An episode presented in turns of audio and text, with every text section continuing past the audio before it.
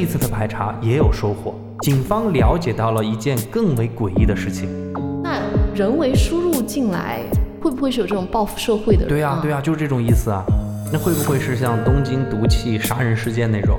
因为我们可以设想更恐怖一点，把整栋楼给杀死了。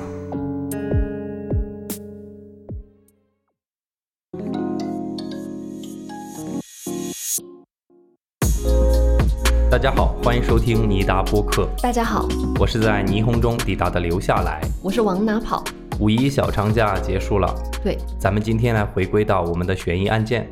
今天要聊的一起案件比较特殊，是一个咱们国内的案件。说它特别呢，是因为本案的案发现场特别的离奇，哦，凶手的踪影飘忽不定。通过警方的不断勘查取证，然后最后还反复做实验，哦最终才还原给大家一个真相。那同时也挽救了更多人的生命。特别要给大家说明一下的是，本案的讲述是参考了撒贝宁时间，哦，小萨，对，所以听友们想要了解更多的详情，请移步到央视网去看。我也会把这个链接发到咱们的 show notes 里边儿。那我们就开始今天的案件。二零零八年八月五日晚上，浙江省金华市幺幺零报警中心就接到了一则报警电话。电话里边有一位老人，他说啊，自己已经有三天没有联系到自己的儿子了。嗯，电话那头的老人是操着一口东北口音。经过警方的仔细询问，老人原来是来自于辽宁省，自己的儿子呢是在浙江工作。哦，哎，三天前老人就给自己儿子打电话，但是对方一直处于无人接听的状态，直到报案的前一天，也就是大概八月四日这天，他儿子的手机啊竟然自动关机了。哦，那远在东北的老人家肯定也很着急，并且在金华也没有熟人，只能求救于警察，所以选择了报警。放下电话之后，报案中心是立即安排了两名民警前往去查看。大概用了五分钟不到的时间，民警就来到了老人所提供的这个地址。来到小区之后，在小区物业的带领下，民警呢是来到了一栋单元楼的七楼，哎，也是顶楼。可是民警敲房门敲了半天，屋内一直就没有人回应。哎，奇怪的是，警察呀，他们就从下边的这个门缝往里看，哎，似乎发现隐隐绰绰的里边还亮着光。嗯，把耳朵贴到门上一听，还感觉屋内还有动静，有人，但无论怎么敲门，里边就是没有人回应。这个情况就不好了。对啊，这种情况对于经常出警的民警来说，哈，一看就知道里边有问题。嗯，而且也不可能是有人临时外出了吧？就是因为临时外出的话，不会不接他爸的电话。对啊，于是民警马上就联系物业，请他们请了一位开锁的师傅，把门打开，进到屋内去查看情况。接下来就是让两位民警确实是摸不着头脑的案发现场。哦，我首先给大家简单介绍一下这个房间的布局。推门进去之后呢，就是客厅。嗯，客厅左右两边分别是两个卧室，左手边的卧室呢挨着厨房和卫生间。嗯，哎，进屋之后，民警就发现整个客厅是没有开灯的，但是电视机还开着。那看来屋内的动静是来自于这个电视机里边的节目发出的声响。哦，左边的卧室还开着灯，卧室里边还有一台电脑，此时也处于开机的状态。哎，感觉还是蛮日常的生活状态的啊。对啊，咱们平时聊了那么多案发现场，总是很凌乱的，对不对？对，很血腥的。就是一进屋就有很浓重的气味，，对，或者说看到很明显的打斗痕迹。是的。但是这个屋子一看就非常的寻常，哎，应该说非常有生活气息，对，就感觉好像主人是真的是临时有事儿离开了，待会儿可能随时都会回来一样。那屋里的主人在家吗？民警就拿着手电筒啊，想去看看屋内是不是有人。于是，首先他们是扫视了整个客厅，发现客厅没有人。接着呢，他们是先是走到了右边的卧室，哎，没有人。再来到左边的卧室，还是没有人。最后，民警是走进了挨着左边卧室的厨房。嗯，昏暗的厨房，有一男一女两个人。他们在干什么呢？嗯，他们在厨房的东北角，此时是一动不动，保持一种很怪异的姿势。怪异的姿势，哎，怎么说？待会儿我给你描述哈。嗯，此时民警走近一看，发现两个人早就没有了呼吸。哦，已经就死亡了。哎，对，啊，两个人是死在了厨房里边，而且外边还开着电视机，还开着电脑，嗯，哎，感觉是突发的死亡状态。很快呢，专业的刑侦队员和法医就赶到了现场，开始对现场进行了初步的侦查。前面我刚刚提到了两具尸体，呈现了一个非常怪异的姿势。嗯，接下来我们就先来盘一盘这个尸体以及现场的其他的发现。对于现场的两具尸体，我们要聊的大概有三点。哦，第一个，尸体的外观以及散发出来的这种臭味上来看，嗯尸体已经很明显呈现出有腐败的现象。哦，死亡时间不短了。，对，说明可能有一段时间了。嗯，第二，我们接下来说说你比较关心的这个姿势。对，刚刚我说非常的怪异，怎么回事呢？就是女性死者她是仰面躺在地上，嗯，而男性死者是面朝着女性死者，呈现一种半跪的姿势，哦，而且并且是头着地，嗯，看上去非常的诡异。你能想象那个画面吗？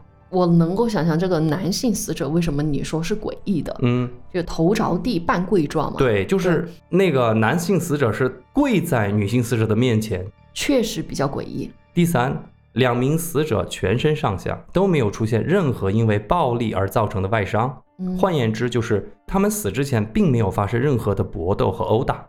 哦，如果你非要说有什么伤痕，就只有一个非常奇怪的点，嗯，就引起了民警的注意，就是男性死者的口鼻腔啊，它都有那种鲜红的血迹，但是外伤没有，对吧？对，没有外伤，只有这个口鼻腔里面有血迹。对，但是我在想，会不会是内脏受伤或者怎么样？但是你总得要打出内伤啊，是是对不对？倒也是，嗯，而且奇怪的是说，女性死者就是干干净净的，哦口鼻腔就什么都没有。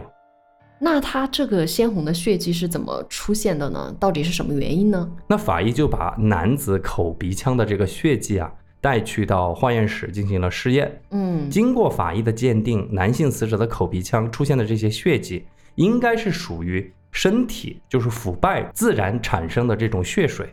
哦，我觉得这个可以理解，因为你不说这个男性死亡的时候，他是保持头部向下着地的这个姿势嘛？，嗯对那可能就是有血液倒流的这，么一个就会从情七况。窍这样子对对对流出来，对对搞不好你再晚几天，眼睛都可能流出血水来。既然像你这样说的话，确实哈，这个结果也侧面印证了两个人死前确实没有被暴力殴打的这么一个痕迹嘛。那他们的死因是什么呢？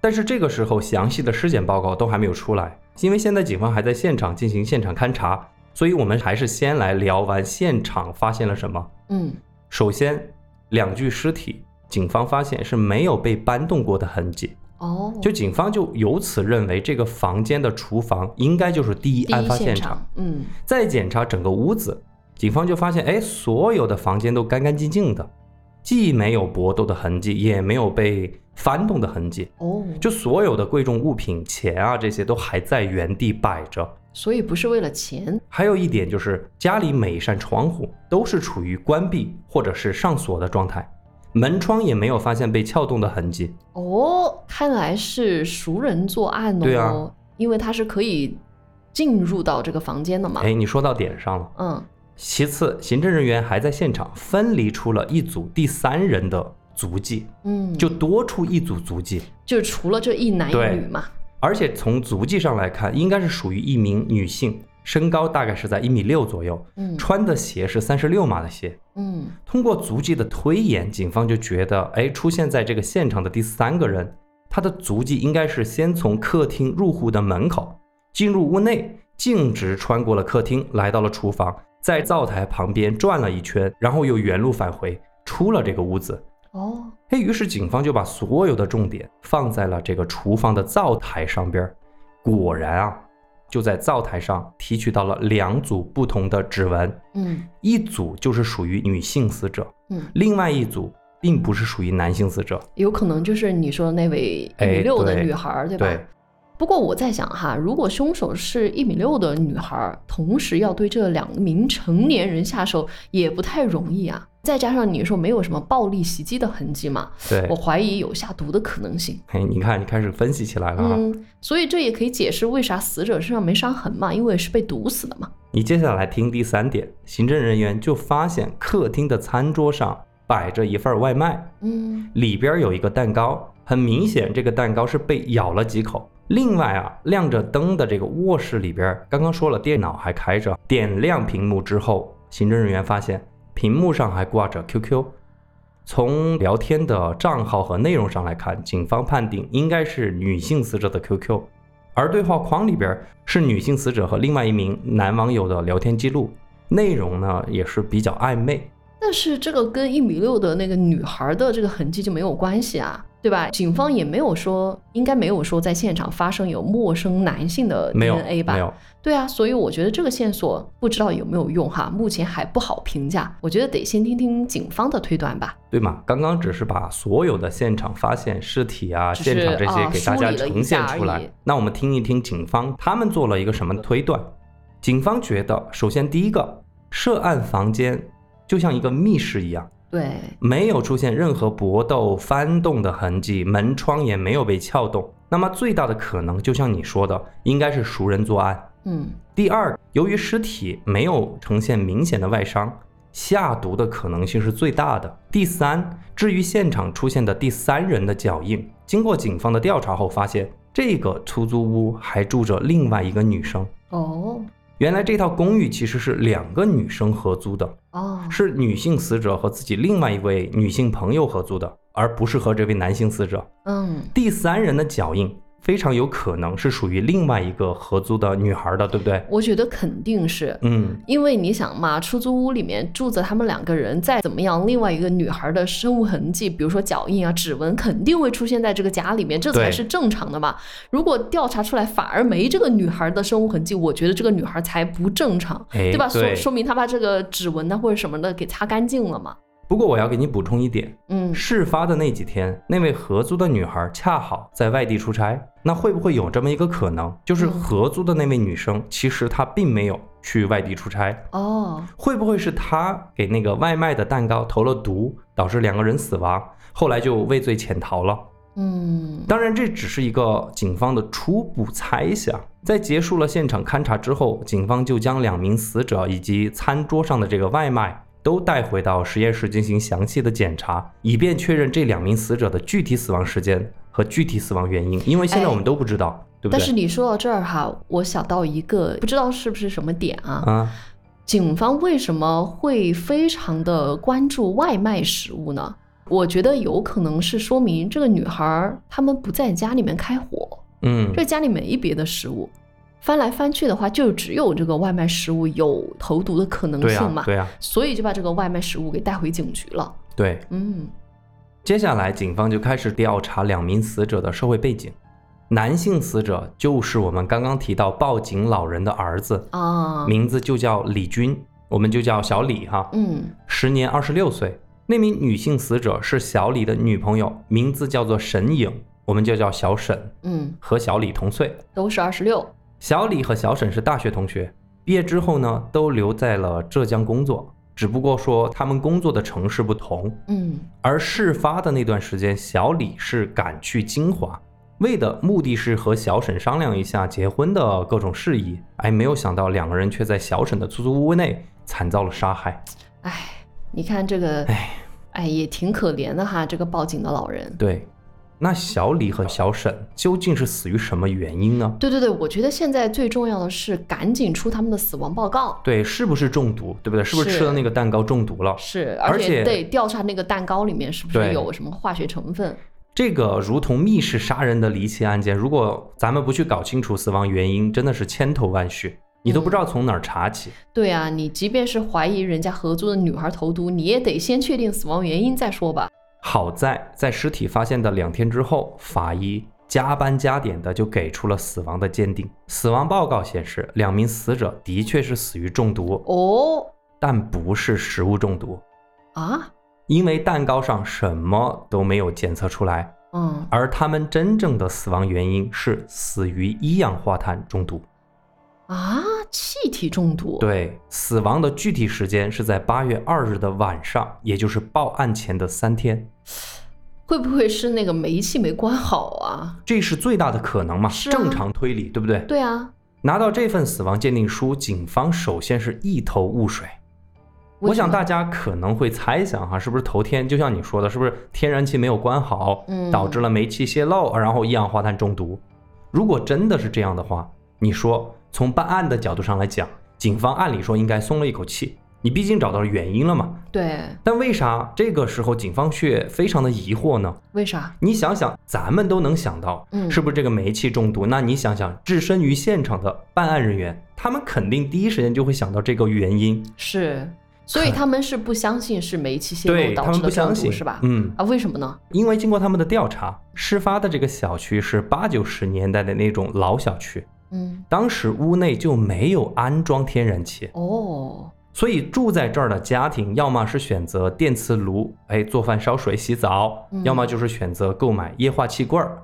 这个我们很常见。罐儿也有可能啊。那刑侦人员在现场的时候就考虑到了是不是这个液化气罐儿它导致的煤气中毒，他们第一时间就找来了专业的人员，把这个屋内的液化气罐儿仔仔细细的检查了一遍，他们就发现液化气罐的这个阀门在当时是处于关闭的状态，哦，唯一可能造成泄漏的就只有煤气罐口的那个橡皮圈。啊，就是液化气罐门口对口的有一个橡皮圈，吧？对对对，啊，如果那个破损的话，可能会泄漏。而那个橡皮圈是完好无损的，哦，崭新的，可以说是。嗯所以根本就不可能存在煤气泄漏而中毒的这个情况。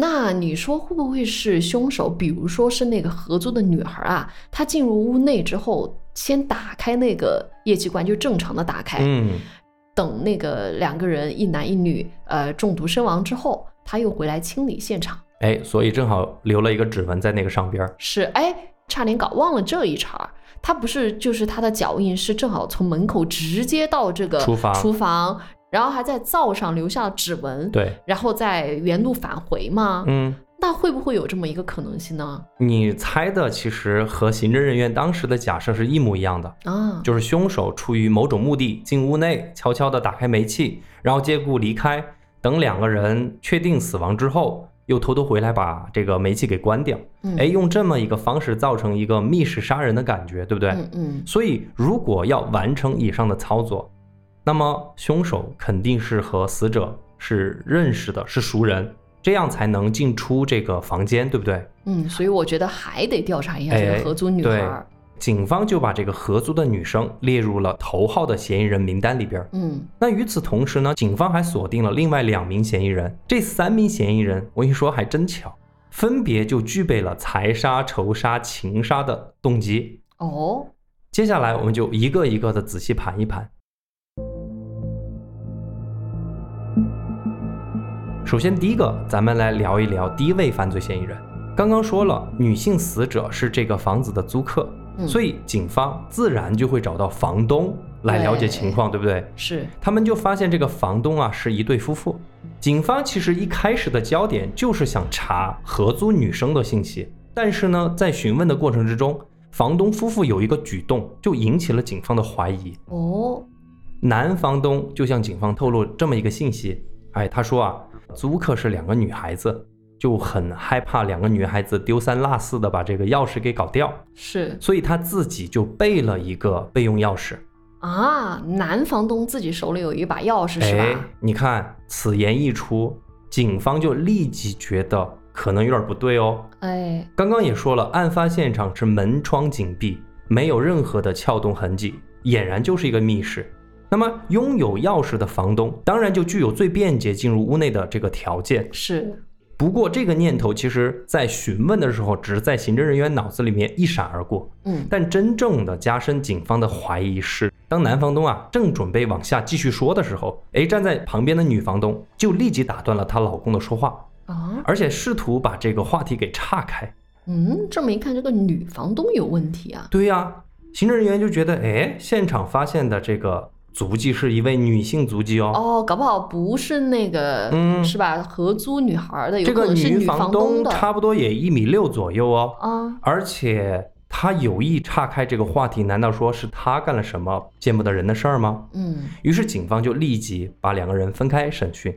不用说，男房东肯定是警方的重点突破口。是，分开审讯之后，男房东就继续向警方交代，他说自己看到两个女孩子在外面打工非常不容易，所以他每个月啊就会偷偷的少两百块钱的租金，但是他怕他老婆发现了多想，于是男房东就每个月假装哎把房租收足，接着呢，再背着老婆偷偷把两百块钱给返还给这两个女生。这个是什么操作呀？我晕。有一回啊，男房东的行为就被他老婆发现了，两口子就大吵了一架。女房东还跑到出租屋让两个女生把钱给退回来。嗯，哎，发生过这个事儿。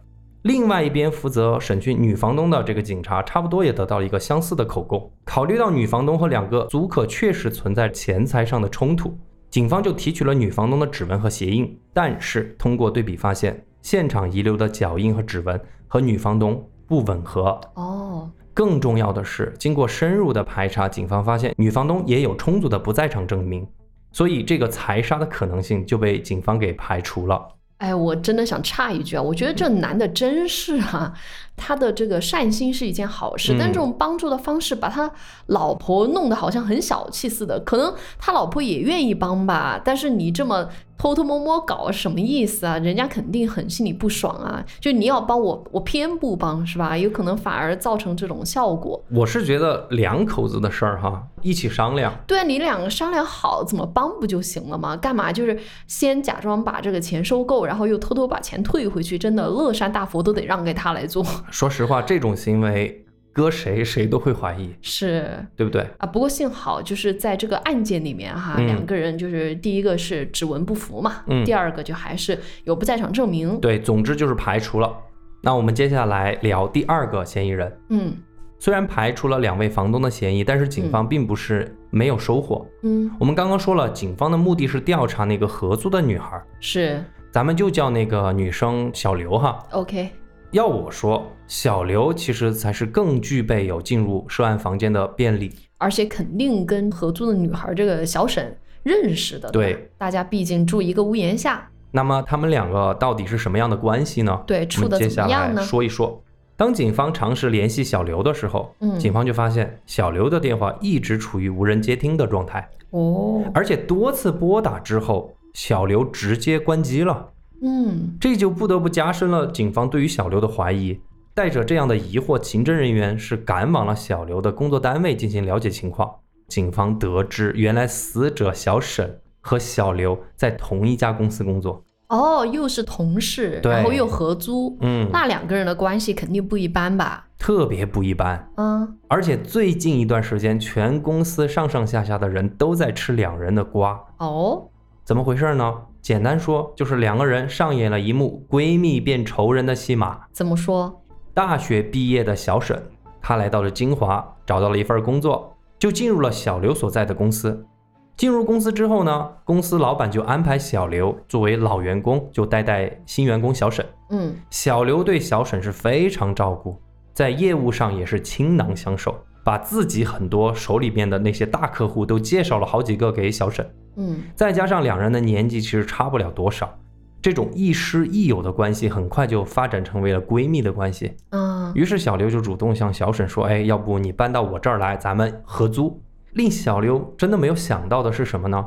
小沈是真的聪明能干，嗯没进公司多久，销售业绩是杠杠的，居然就干过了很多老员工，哦，最后竟然干过了以前的销售冠军小刘。哦，所以小刘以前是业务骨干，对，现在小沈来了，一手带出来的，结果这个呃，把自己长长江后浪那个什么推前了推前了啊！把小刘给拍死在了沙滩上。哎，但是我觉得我能懂他们两个的矛盾了，就是作为闺蜜，也不是说不想你好，但是你不能比我好，这是很多人的心态。哎，关键问题是，他们两人的公司一直有这么一个潜规则，嗯，就是谁是销冠，谁就当那个销售部门的经理。哦，所以对于小刘来说，本来板上钉钉的嘛，这个事情我肯定是销售经理。结果哪知半路杀出一个小沈，这个小沈又是自己的闺蜜，是，就这种同事之间的关系，一旦掺杂了利益，就还挺复杂的。很微妙，很微妙。是就是任何一点小东西都会引爆。是，其实更让小刘感到很不爽的是，本来是最好的朋友闺蜜嗯小沈，却明里暗里的跟公司其他的同事讲，就说既然公司有规定，哎，那么就按照规定来，销售冠军那就应该是我，我就应该做这个部门的领导。哎呀，这个也正常吧，可能前辈希望晚辈低调一点吧，嗯，嗯所以这么一来，闺蜜就变仇人。虽然还是住在一个屋檐下，在同一个公司，甚至同一个部门，两个人是彻底闹掰了。哎，这么一来，同住就变得更尴尬了。对，在案发前的一个月，小刘就提出，请你小沈一周之内立即搬离这个出租屋，因为是我租的，哦是是你自己出去找房子住。就闹掰了嘛。，对，两人的矛盾就再次升级嘛，到了那种完全无法调节的地步。嗯，当了解完两个人在工作和生活上的这种纠纷，啊，毫无疑问啊，警方肯定就将调查的所有矛头指向了此时处于失联的小刘。那这个时候，公司的同事也向办案人员提供了一个重要的线索。哦他们说，小刘在案发前的那几天的确被公司派到外地去出差了。同事们也向警方提供了小刘出差的目的地和那个公司的地址。正当金华警方发出协查通知的时候，失联多日的小刘竟然主动回到了金华，警方就立即将小刘请到了警局进行配合调查。首先，他们是提取了小刘的指纹和脚印，结果不用说，和案发现场所发现的脚印和指纹完全吻合。但这也不太说明问题。你刚刚也说了，对对对，一起住同住嘛，嗯没有才奇怪呢。但是我觉得倒是可以解释一下，为什么你的脚印有一组哎是这个路径？你的路径很固定啊，哎哎哎，按理说你该到处都有。是你说这个小刘，他主观上存在作案动机，客观上又有作案的条件，还有指纹和脚印，在警方的眼中，他的嫌疑直接是拉得满满的。所以警方初步形成的假设就是，小刘在出差之前，先把煤气阀门给打开，然后离开出租屋，等过了一会儿呢，他再悄悄地回到家中，把煤气罐给关上，接着才离开出租屋，假模假样的去出差。嗯，这就完全解释了为什么小刘留下那排脚印是固定的，从门口到厨房，从厨房到门口，同时也解释了那个灶台上为什么有他的指纹。嗯基于这样的假设，警方就开始对小刘进行了询问，重点盘问了警方最为感兴趣的三个问题。首先，第一个，为什么家里留下的脚印只有从门口到厨房这么固定的行动路线呢？第二个，为什么家里的灶台上有你的指纹呢？嗯，第三，为啥不接电话，最后还把手机给关了呢？我觉得第一个问题和第三个问题是值得盘一盘的。第二个问题，灶台上有他指纹不是很正常吗？人家就不能 在家里面用吗？对于头两个问题，咱们一起说。据小刘交代，八月二日的下午，他是计划要外出出差，先是走到了楼下，他就发现，哎，马上要下雨了。回想起厨房的窗户没有关，于是他就折返回去，把厨房的窗户给关闭了。接着呢，小刘就是顺手就检查了一下这个灶台，觉得一切 OK 之后呢，他才出的门。嗯，这就是他的解释。这个解释也挺合理的，就得看警方有没有就是对不对得上嗯，他说的这个证词，有没有其他的证据可以证明嘛？另外有没有什么漏洞？你说的很对，警方其实不仅没有发现任何漏洞，刚刚就这么简单的几句话，里边有很多细节都给对上了。咱们都知道，一个人向警方撒谎了，他是绝对不可能提供那种很没有必要的细节。哎，对，这个我们在节目中也说过很多次了。嗯就你如果你要做伪证，最难的其实在细节上面。就一旦哪个细节没对上，口供就自然不攻而破嘛。所以小刘的口供里边有一个细节，我不知道你注意没有，就是天气情况。哦，他不是说那天是看到下雨了才回去关窗户吗？所以警方他就回去调查八月二日当天到底在小刘说的那个时间点有没有下雨。对，因为我觉得这个点还挺重要的，这因为不就是细节嘛不是说不是说八月二号那天有没有下雨，而是小刘不是说他出差，他什么时候去坐的车，嗯对吧？坐车之前就是出门的那个大概的时间点，是不是就是要下雨的那个时间点？如果一个人撒谎的话，他有可能会忽略掉这个小细节。对他不是说他中午左右出门吗？是那个时候就开始下雨了。哦，而这一点虽然说咱们不能完全排除小刘的嫌疑，但至少说明小刘给的口供目前来说是 OK 的，是可信的。是那接下来咱们来聊聊第三个问题，就是为啥不接电话？对，小刘给出的理由确实有些出乎警方的意料。小刘说，因为自己和小沈的这些矛盾，给自己带来了很大的精神压力。哦，在这次出差期间，他还接到了通知，销售部的经理已经是给到了小沈。哦，就自己就竞争失败了。对对，小刘本身就是一个很好强的人，经过闺蜜的背刺，还有工作上的打击，他有了轻生的念头。啊，就是在结束工作之后，小刘他是去了一座深山，他是准备自杀，哦，所以手机一直到最后手机都没有电了。嗯，但是好在最后他觉得想通了，就回来了。警方拿到这样的口供，虽然感觉有些出乎意料，嗯，但是他们总觉得小刘在陈述的过程之中，态度、情绪都很真切，并没有出现撒谎的迹象。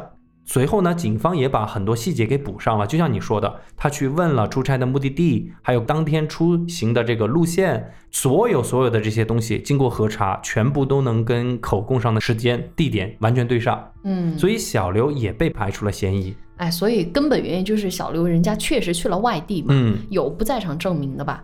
既然每一个时间点都能够对上，他也不可能分身。而且你要想，死亡时间是八月二日的晚上，对，小刘是下午就走了。是，所以合租室友仇杀的这个假设又被推翻。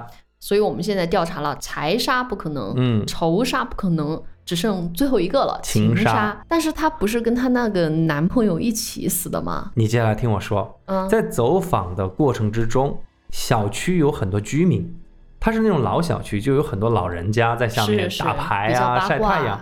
很多很多的居民就向办案的人员透露，他们说多次啊，他就看到小沈在楼下与一名男性争吵。哦，而且还听到小沈对男的说，就是说你不要再跟着我了，你再跟着我就报警了。哦，还有一点，嗯，小沈上楼之后呢，那个男人呢还不会走，还在楼下徘徊很久才会离开。邻居口中所说的这个男人，就是小沈的同事，叫做小兵。哦，警方又不得不回到了小沈的工作单位。这一次的走访过程之中，公司同事又告诉警方，他说小沈来公司的那一刻起，小兵就喜欢上了别人。嗯，哪怕是知道小沈是有男朋友，小兵都无所谓，穷追不舍。之后，办案人员还发现了一个细节，给对上了，就是嗯案发现场的 QQ 聊天记录中，发送那些暧昧信息的人就是小兵。哦，但是我们刚刚讲了，小沈和男友小李已经到了谈婚论嫁的地步，怎么可能接受你小兵的追求呢？于是警方就觉得说，是不是这么一个情况，是小兵因爱生恨，把小沈和男友给杀害了？我说实话呀，嗯，我觉得现在警方他们调查的一个重点都在动机上。对，他的思路是动机，你发现没有？对，但是他始终没有解决一个问题，就是手法上，就算是小兵，他怎么样来作案的呢？他怎么把这个煤气或者说一氧化碳给输送到他们的家里？对，嗯然后呢，自己没有在现场留下任何的足迹啊，或者指纹，什么都没留下。这个小兵有那么厉害吗？或者是还有什么比较蹊跷的这种作案手法吗？你说的其实很对。小兵在和警方接触的过程中，他的反抗情绪和抵触情绪就非常大，他就一直说怎么不去抓凶手，把精力放在我上面，我又没有做什么。小兵的这种抵触情绪，办案人员其实觉得是那种比较真情实感的，嗯，就他不是说我不配合你哈，嗯而是说你们在浪费时间。就做无用功，而且案发现场并没有男性的指纹，什么东西都没有，所以小兵根本就不具备作案的条件。就纵然有情杀的作案动机，但是不具备作案的手段和对，而。且小兵也有不在场证明。对啊，所以就不要浪费时间在对小兵的这个讯问上了。财杀的房东、仇杀的同事以及情杀的追求者，从三个犯罪动机的角度，警方虽然锁定了这三组人，但是一无所获。嗯，咱们总结一下这三组人的共同特点，就是都有充足的不在场证明。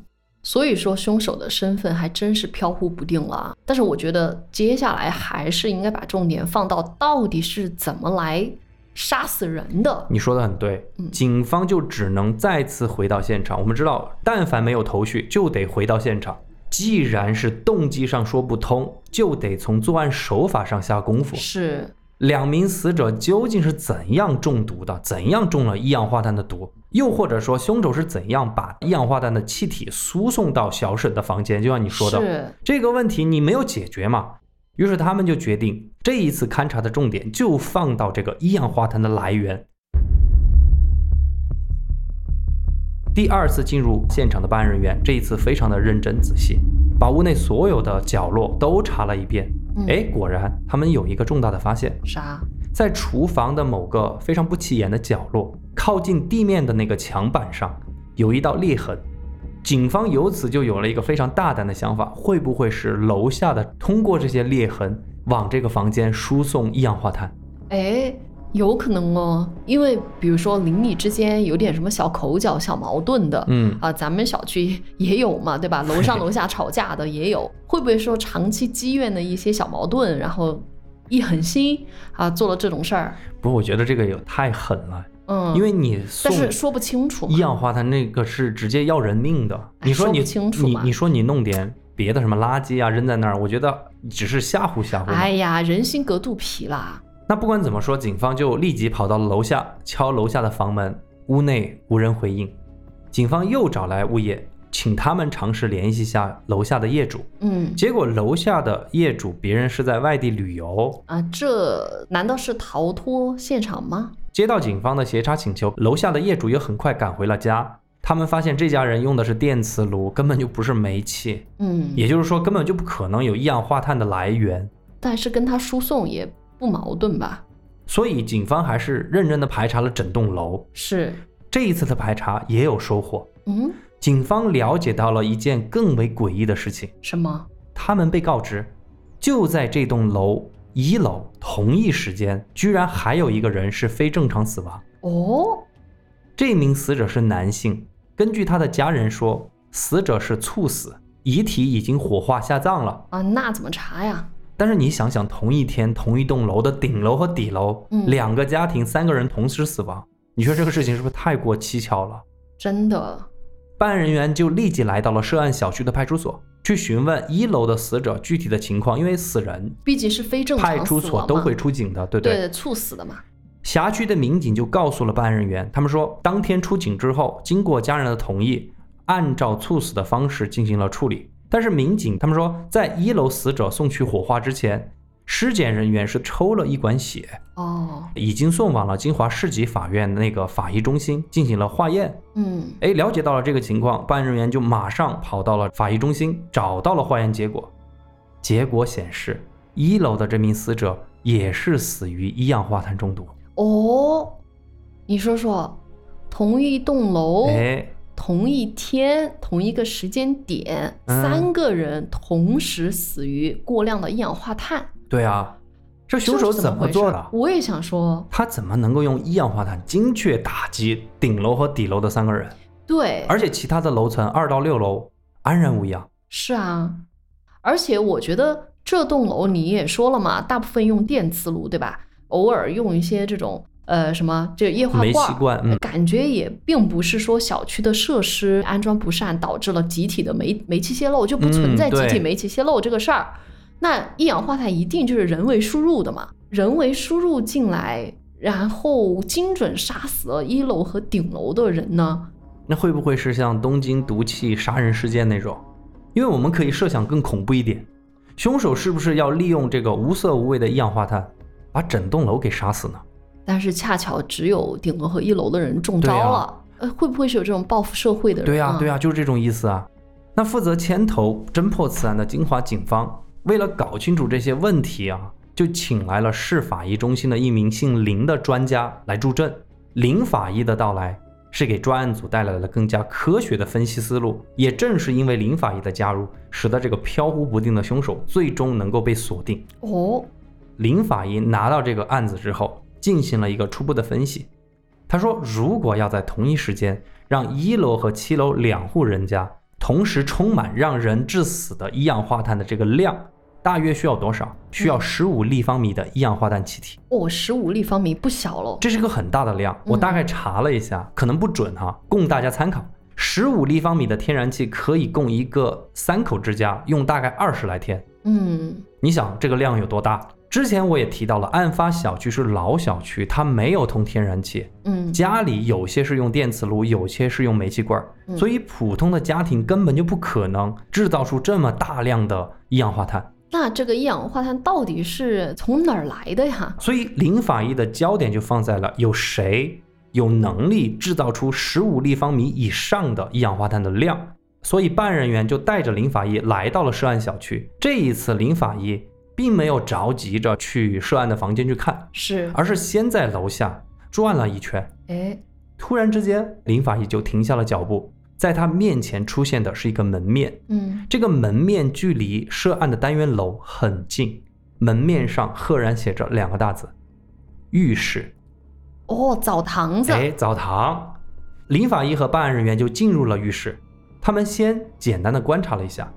发现这个浴室是烧煤的锅炉，哦，对啊，但是没有发现任何的异常。哦，此时浴室老板看到警方来了，也得出来应酬一下。是，老板就说：“我这家浴室已经开了十多年了，周围的小区的居民都是我的老客户，从来就没有说我烧煤哈发生过什么意外。”老板还告诉林法医，之前浴室的确存在着烧煤烧出这些废气，这个情况也被投诉过，是，环保部门也要求他整改过。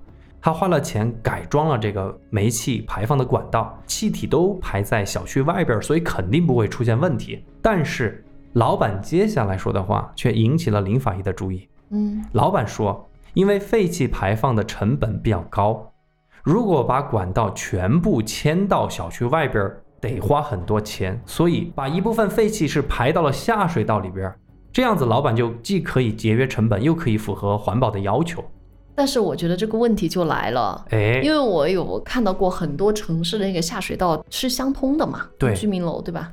通过老板的描述，林法医就仔细研究了下水道的走向，嗯，他就发现排放的废气恰好就会来到涉案的那栋楼。哦，为了验证排放的煤气浓度，办案人员还做了一个二十四小时的闭环实验，就是把所有的人都清走。然后实验条件会按照死亡时间来进行哦，就是看在那个时间点正常运行的情况下，对对对，会产生多高的这种一氧化碳的量。哎，办案人员就做了一些检测，他们就发现一楼房间的浓度是零点三，哦，就确实发现了一氧化碳，对，确实是发现了一氧化碳。七楼的房屋只有零点二三，嗯，但是我们知道致人中毒的一氧化碳的量需要是达到零点三二，嗯，就很显然浴室排放的一氧化碳。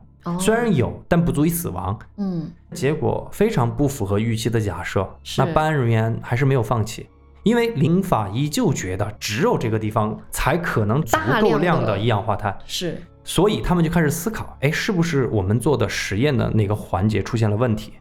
于是林法医又仔细盘了一遍整个实验的过程，他们就发现，在案发那几天。小刘不是说下雨了吗？是，因此警方怀疑会不会是因为雨水的原因造成了煤气燃烧不充分哦，而且同时废气在下雨天不容易扩散，嗯，由此就进一步造成了一氧化碳的量更大在空气中。所以你看这个细节就对上了，对吧？小刘当时确实那天下了雨。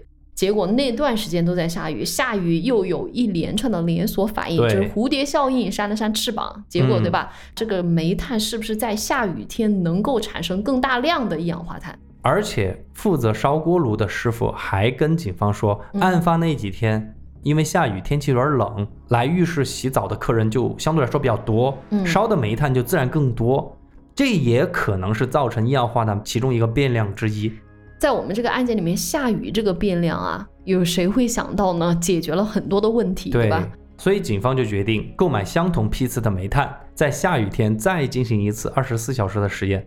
结果出来，一楼的房间一氧化碳浓度超过零点四，哦，七楼的浓度超过了零点三七，啊，所以就远远超过了零点三二。对，事情到了此，浴室老板对于三条人命肯定是罪责难逃。但是还有一个问题。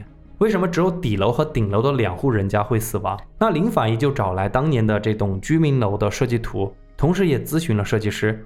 按理说，居民的厨房那个通风口，它会设计一个回弯，就是 U 字形的回弯。是，如果你常年在家里做饭啊，这些东西回弯处就有污水，这个污水恰好可以阻挡很多废气进入。嗯。然而一楼和七楼的回弯处没有积水，一楼甚至就没有回弯，就没有设计回弯。而且经过调查，他们觉得说七楼的两个租客，就是那两个女生，她没有做饭的习惯，是所以点外卖嘛？我就说，当时我说，为什么警方只把那个外卖带进去，冰箱里还有那么多食物呢？就是因为没有做饭的习惯，对吧？所以就没有积水，就让废气畅通无阻进到房间里面来了。对，怪不得就这么，他们两个人是在厨房里面突然这么死亡。你说在客厅可能还没有事儿，或者说你把那个窗户打开，可能就没有事儿。是，这么多年就一直有这么一个隐患。这个事情的结果不用说，肯定不用说，浴室老板被抓捕。嗯，就因为节约那点点钱，最后造成了三个人的死亡。嗯，哎呀，怎么说这个案件就是很离奇，但是也很唏嘘。就这个案件，虽然它不是蓄意谋杀哈，嗯，大家可以看到这个无心之失也是可以造成惨重的后果的嘛。我觉得这个浴室的老板还是对废气排放可能造成的危害认识不足，对吧？他就觉得呃不知道，他就最直接的问题就是把那个东西通到了下水道，对，哪知道这个下水道后面，对吧？它会造成人命呢？倒过去会灌到那个屋子内。是，所以在这种安全问题上，我觉得还是容不得一点点妥协的。对，我听你说这个小区是个老小区，但是嗯也是有物业的嘛，我就在想一个问题啊。浴室老板这种违规操作，物业难道不应该插手去管吗？我不相信，就是把废气排到下水道下边去，物业完全不知道，因为你要重新修建，整个过程都是要知会物业的嘛，你不能就是随便自己动工啊。我觉得像这种老小区，物业的能力是有限的。我觉得还是不负责任，所以大家还是要对这种问题啊零容忍，为了大家的安全，也是为了自己的安全。有些嗯东西啊，该较真就得较真，对吧？所以我们今天就带来了这么一个案件，虽然说它，像我刚刚说的，就是它不是一个暴力犯罪的案件，但是无心之失的案件更容易在我们身边发生，因为大家可能都觉得不以为然，但不以为然的这种危险，反而它悄然而至，可能夺走大家的生命。所以大家在外租房也好，住家也好，一定要嗯检查防火、防气这些基本的安全问题，是，并且和小区物业一定要随时反映情况。就有时候轴一点没关系了，就为了自己的安全，对吧？嗯，好吧，那今天这就是我们的案件，好，我们就下期再见，好，拜拜。拜拜。